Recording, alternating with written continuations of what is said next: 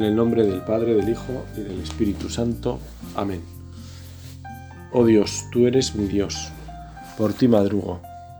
Mi alma está sedienta de ti, mi carne tiene ansia de ti, como tierra reseca, agostada, sin agua. Como te contemplaba en el santuario, viendo tu fuerza y tu gloria. Tu gracia vale más que la vida, te alabarán mis labios. Toda mi vida te bendeciré y alzaré las manos invocándote. Me saciaré como de enjundia y de manteca, y mis labios te alabarán jubilosos. En el lecho me acuerdo de ti, y velando medito en ti, porque fuiste mi auxilio, y a la sombra de tus alas canto con júbilo. Mi alma está unida a ti, y tu diestra me sostiene. Con estas palabras del Salmo 62, iniciamos nuestra oración en esta mañana pidiéndole al Espíritu Santo la gracia de ir caminando en esta senda de conversión, de cambio de rumbo. Quizás necesitamos un cambio más radical. Eso Dios lo conoce mejor incluso que nosotros mismos. Con todo sabemos por experiencia que todo cambio requiere cambios más pequeños, y supone entrenamiento para estar en forma.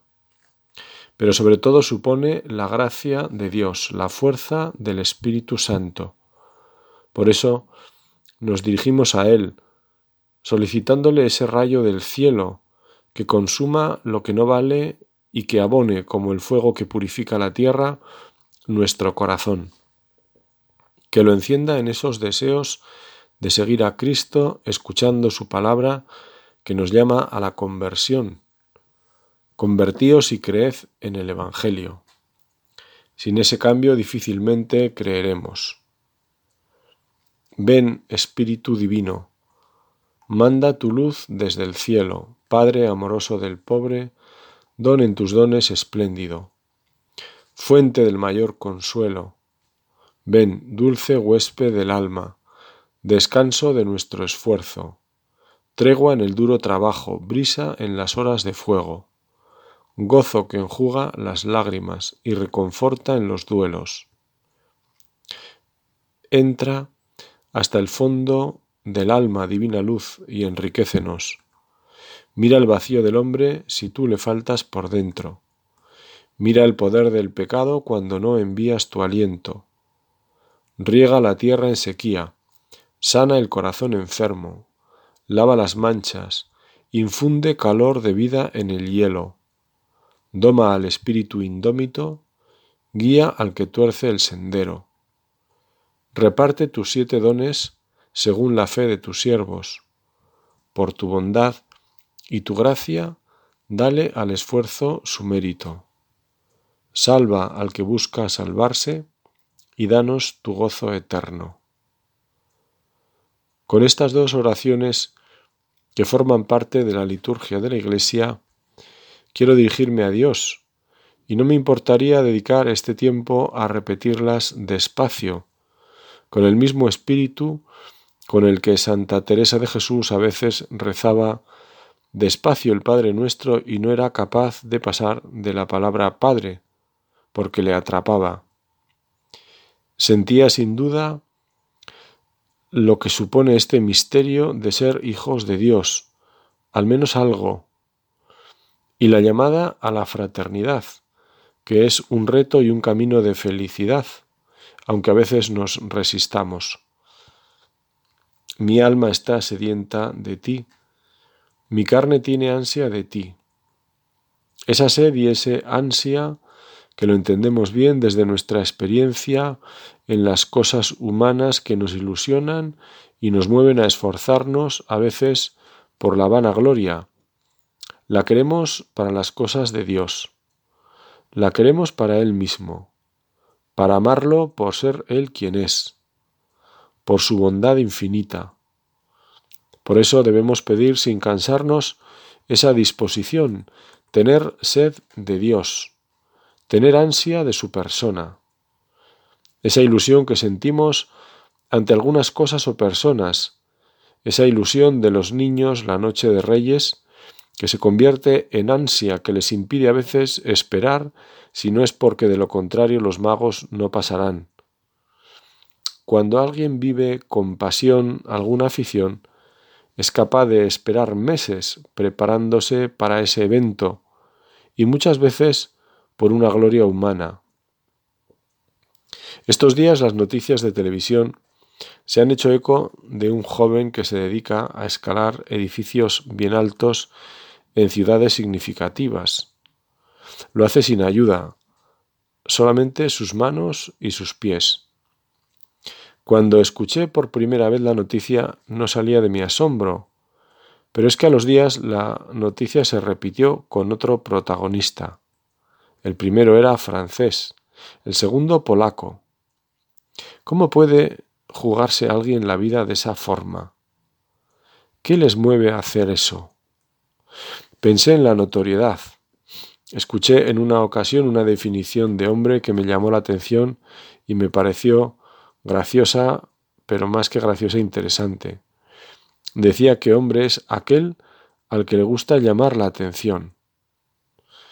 Quizá esta es la razón, pero en una, ocasión, en una ocasión le entrevistaron y dijo que escalaba porque era una forma de sentirse vivo, que sentía como una atracción cuando veía esa mole, la satisfacción de vencer el riesgo y conseguir un reto.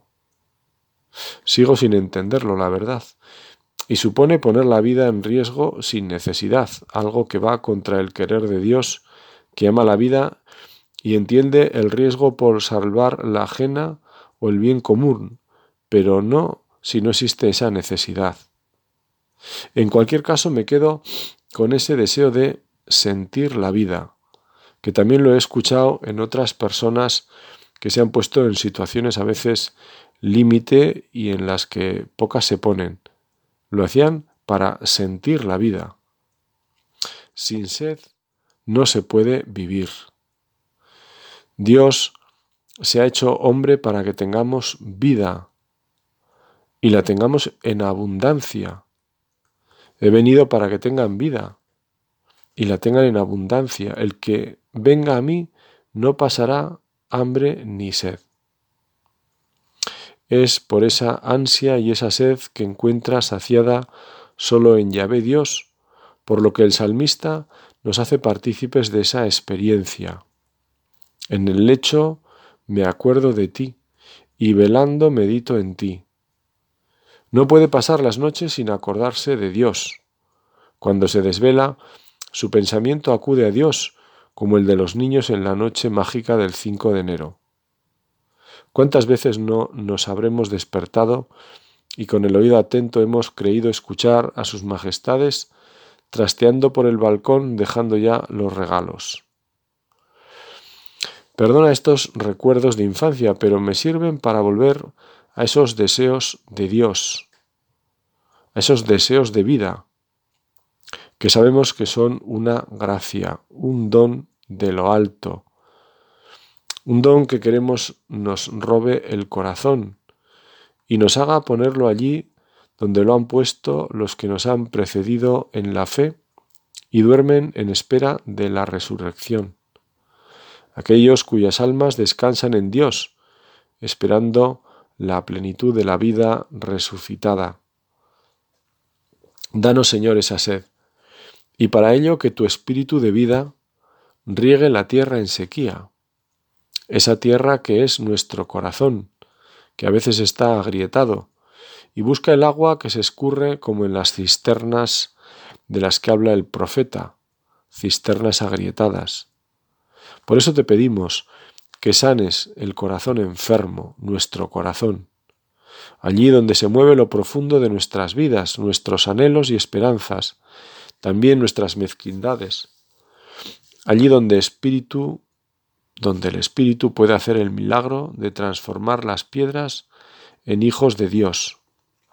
Lava las manchas, infunde calor de vida en el hielo, pero calor de la auténtica vida, la que salta hasta la vida eterna, la que sólo tú nos puedes dar. Doma al espíritu indómito, guía al que tuerce el sendero. no permitas que me aparte de ti, como rezaba San Ignacio. Del maligno enemigo defiéndeme. No dejes que tuerza el camino que tú me marcas. Aunque sé que a veces te sigo en la distancia, ayúdame a avivar el paso, buscando tu presencia en todos los momentos y circunstancias de mi vida, de mi vida cotidiana, en la salud y en la enfermedad, en las alegrías y en las penas, todos los días. Eso que se prometen los que se casan ante Dios nos sirve a todos porque expresa la fidelidad, en este caso, al Dios de cada día, que es en el que creemos nosotros. El Dios que se hizo hombre llama todo lo noble y honesto que hay en las realidades de este mundo por el que dio la vida en la cruz. En el fondo, estamos pidiendo la gracia de la conversión, la gracia de volver al Señor. Dice Benedicto XVI que la conversión significa que la realidad de las realidades es Dios. Se lo decía a párrocos y sacerdotes, pero nos sirve a todos. La realidad más real es Dios, la que no se pasa, la que da vida, la que nos mantiene y nos ha llamado para ser sus hijos. Cuando nos hablan de la conversión, más exactamente habría que pensar en los conversos. La conversión tiene sentido como llamada a dar fruto en quien escucha, en ti y en mí. En principio no se puede hablar de conversiones, sino de conversos. Nos convertimos desde la esperanza de responder a la llamada que Dios nos hace en Cristo, a ese cambio que San Juan lo expresa como nuevo nacimiento. Por eso Ratzinger, tan magistralmente, y por eso también tan entendible, afirma que convertirse exige que la verdad, la fe y el amor lleguen a ser más importantes que nuestra vida biológica, el bienestar, el éxito, es considerar que nuestra vida se apoya más en lo que no se ve que en lo que se ve. Este cambio necesita de la acción de Dios en nosotros. Hoy, como ayer y siempre, Jesús nos dice en lo profundo de nuestro corazón lo que le dijo en confidencia a Nicodemo, aquel judío que buscaba a Cristo y que escuchaba a Cristo, tienes que nacer de nuevo. Y le podemos contestar al Señor, pero si ya he nacido, ¿qué me falta? Me he bautizado, he recibido el Espíritu Santo en la confirmación, soy un cristiano, una cristiana que intenta ser coherente. Y podríamos poner cada uno cosas en esta lista, yo podría añadir, sin quitar nada de lo dicho, si soy sacerdote y rezo la liturgia de las horas y desarrollo mi ministerio, mi trabajo allí donde el obispo me ha puesto. Y sin embargo no es menos cierto que cuando en la iglesia nos acercamos a recibir la ceniza y escuchamos la voz de Cristo que nos dice conviértete y cree, tiene plena actualidad y nos remueve. Y ojalá que nunca deje de removernos, porque entonces seremos como el fariseo que rezaba agradecido de no ser como los demás, y no parecía tener nada que cambiar, y en el fondo que agradecer, porque no era consciente de que era la misericordia de Dios la que le hacía llevar una vida religiosa. Lo mismo nos ocurre cuando vemos el ejemplo de personas que desde su sencillez de vida y quizá en gestos aparentemente sin importancia nos remueven el corazón, su capacidad de servir, su vida olvidada de sí mismos, su fidelidad al trabajo monótono día a día, su desprendimiento por no tener el tiempo planificado, sino siempre dispuesto para lo que sea menester. La vida de los santos nos provoca lo mismo.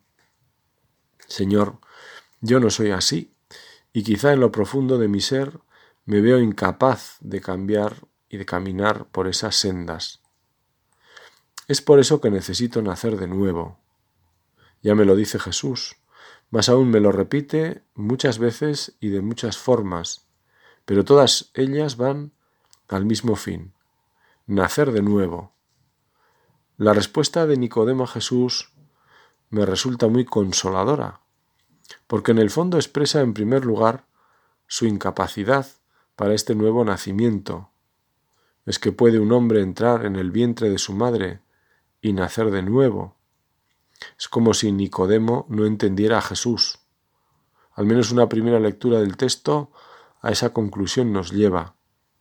Pero en el fondo, a mi entender, al menos Nicodemo le está expresando la dificultad de ese nuevo nacimiento.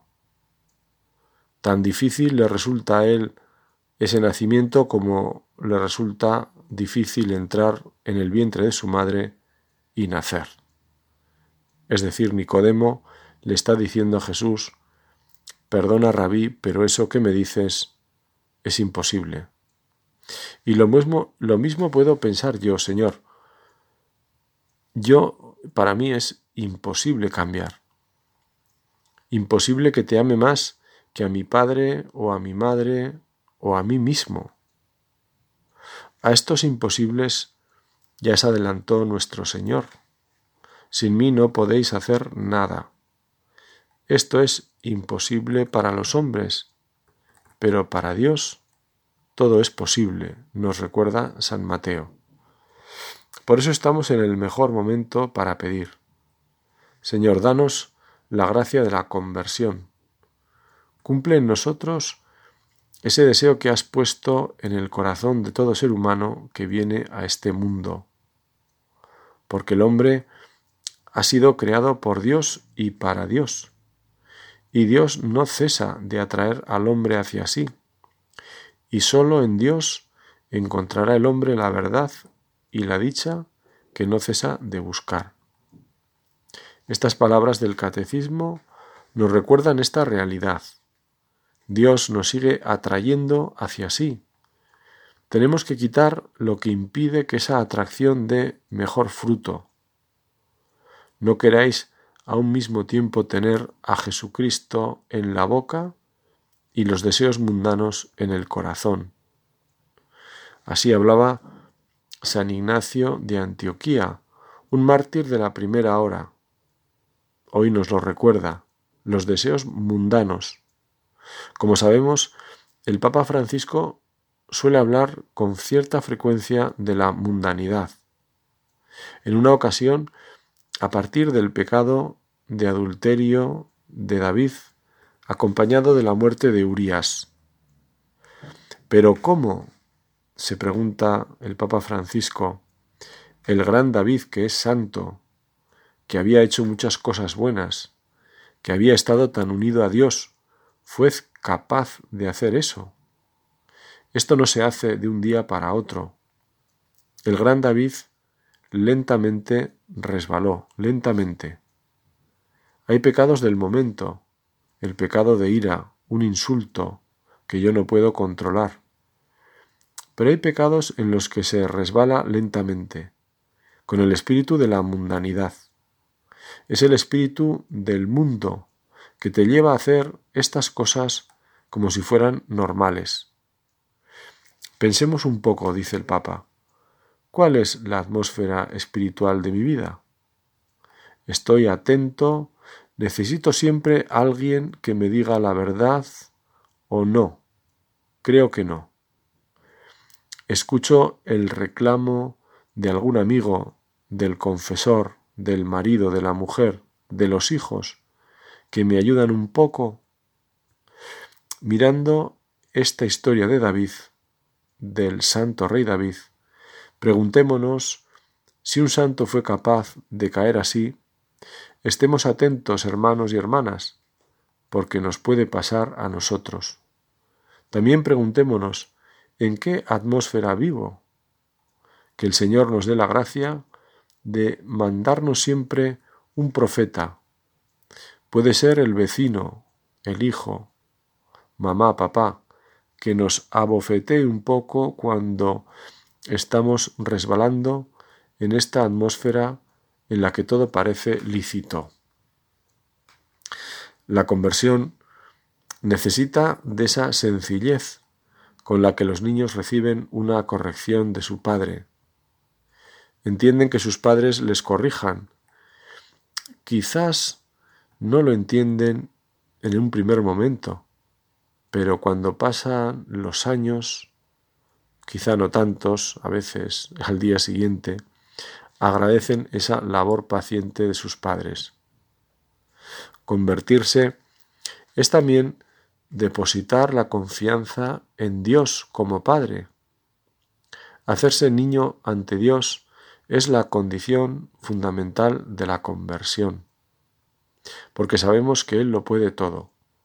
Si puede sacar hijos de Dios de las piedras, podrá hacer de nuestro corazón a veces autosuficiente un corazón confiado y agradecido como el de un buen hijo. Convertirse es depositar la confianza en Dios como Padre.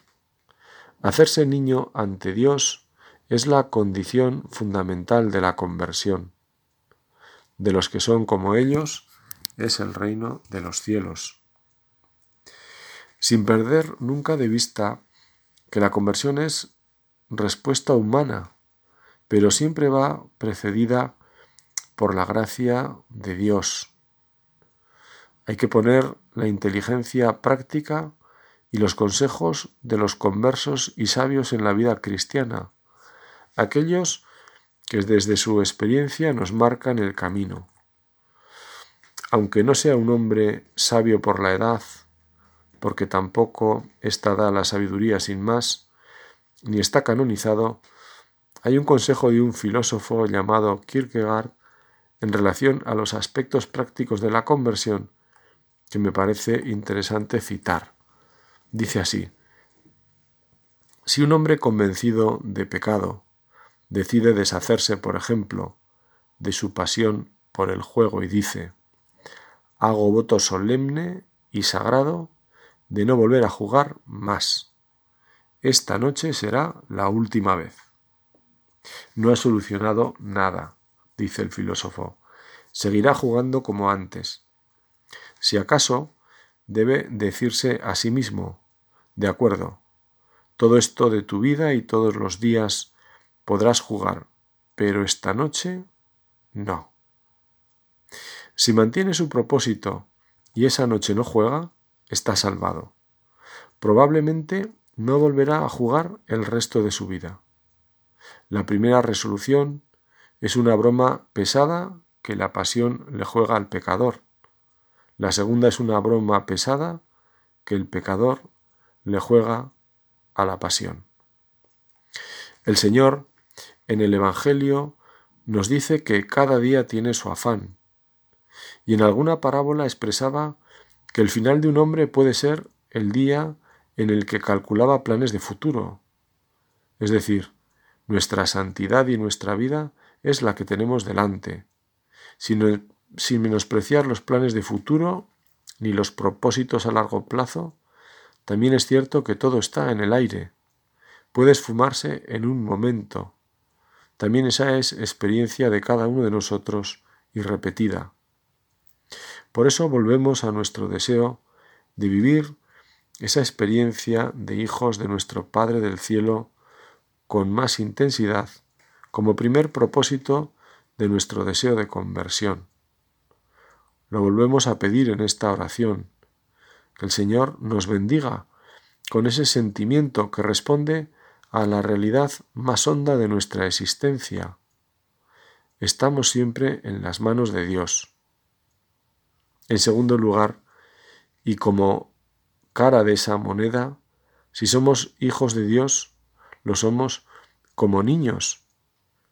Siempre se ha dicho que la distancia entre nosotros y Dios no la podemos imaginar. ¿Qué es una criatura frente al que la llama, al que la llamó de la nada al ser? Sin embargo, esa distancia Dios mismo nos invita a vivirla desde el misterio de nuestra cercanía, porque Dios es en Manuel, es decir, Dios con nosotros. Dios nos ha dicho que debemos ser como niños. De los que son como niños es el reino de los cielos. Delante de Dios, que es eterno, tú eres un niño más chico que delante de ti un pequeño de dos años. Y además de niño, eres hijo de Dios, no lo olvides. Y así nos lo recuerda San José María. Y ese no lo olvides es porque el hombre viejo nos invita a veces desde una supuesta madurez a la autosuficiencia, a ponernos por delante de Dios o a modelar a Dios.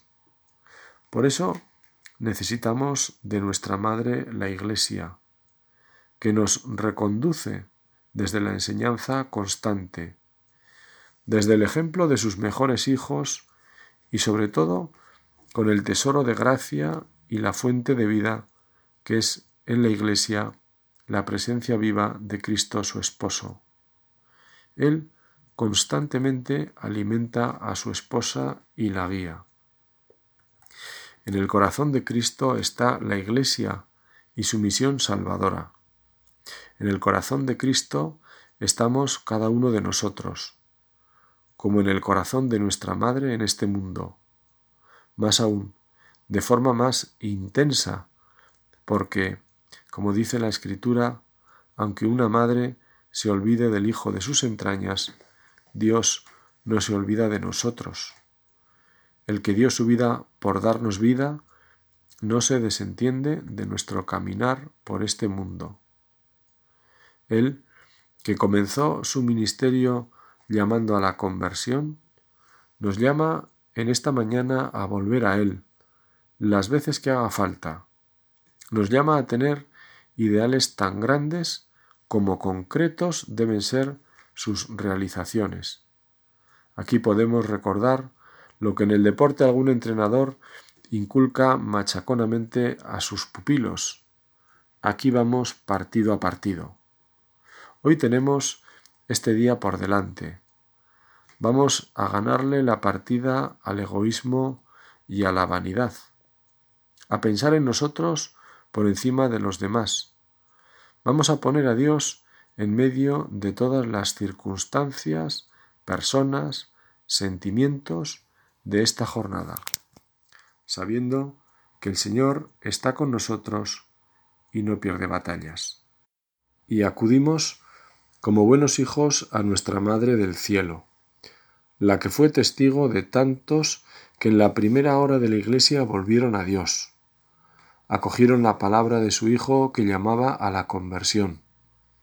Ella vio el milagro de esa primera expansión de la Iglesia, quizás sin tanto asombro, porque sabía que la Iglesia es de Cristo, y el Espíritu Santo la asiste y la llena de vida. Ella, en esta hora de la Iglesia, nos pide oración y penitencia. En el fondo nos está recordando la llamada de su Hijo a la conversión. Y es que María siempre será el camino más corto, más rápido para ir y volver a Dios. Ella, como espectadora de nuestra vida, espera de nosotros con esa confianza que las buenas madres siempre tienen en sus hijos, que nos hagamos más niños para que de esa forma podamos ser mejores hijos. Amén.